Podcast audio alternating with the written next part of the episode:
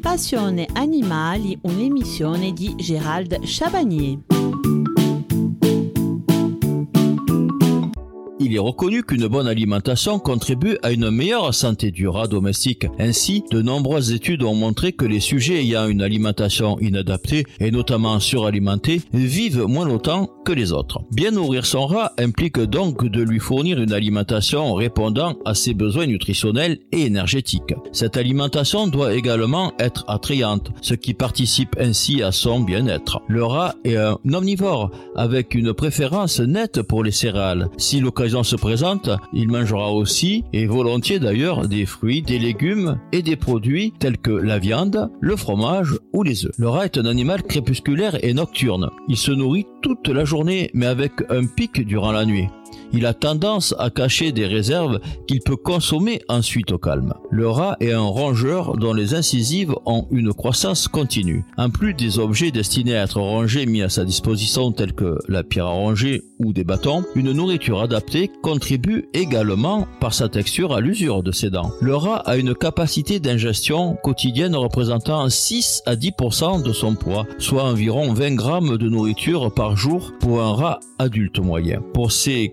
réduite couvre ses besoins, la ration doit représenter une forte concentration énergétique. Chez un rat adulte en bonne santé, les protéines devraient représenter 18 à 23% de la matière sèche, les lipides 5% et la cellulose brute de 2 à 5%. Ces caractéristiques sont à prendre en compte lors du choix d'un aliment. En pratique, l'alimentation peut être de type industriel, aliment prêt à l'emploi, ou ménager préparé par le propriétaire ou à partir d'ingrédients variés. De nombreux aliments aliments industriels sont disponibles dans le commerce. Le rat n'étant pas des souris, des lapins, etc., il est impératif de leur procurer une nourriture formulée pour eux. Les aliments en granulés ou moulés, ces mélanges de graines et aliments broyés ou compressés sous forme de cylindres ne permettent pas à l'animal de trier et garantissent des apports équilibrés.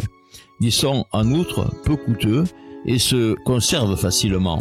Ils ont toutefois l'inconvénient d'être peu appréciés par certains sujets. Les mélanges de graines. Ils se composent de graines variées, parfois additionnées de croquettes, de fruits séchés, etc. Ils sont également faciles d'emploi et faciles à conserver et présentent l'intérêt d'être appétants. En revanche, les animaux font souvent un tri et leur alimentation devient alors déséquilibrée. L'alimentation ménagère est généralement la plus appréciée, mais constituer une ration équilibrée est particulièrement difficile. Il est donc conseillé de l'utiliser un supplément d'un aliment industriel équilibré ou pour des situations particulières, animaux anorexiques, convalescence. L'option la plus simple pour la ou le propriétaire et satisfaisante pour le rat consiste à distribuer un animal industriel comme ration de base, complété et agrémenté par des aliments ménagers, frais, pain, riz, fruits, légumes, emmental, œufs durs, blanc de poulet, etc. Ces compléments doivent être proposés en petite quantité afin que le rat ne laisse pas sa ration de base. Il est généralement conseillé de donner la nourriture à volonté plutôt que de le rationner. Chaque rat peut ainsi adapter la quantité d'aliments ingérés à ses besoins. Les granulés et mélanges de graines peuvent être distribués à n'importe quel moment de la journée,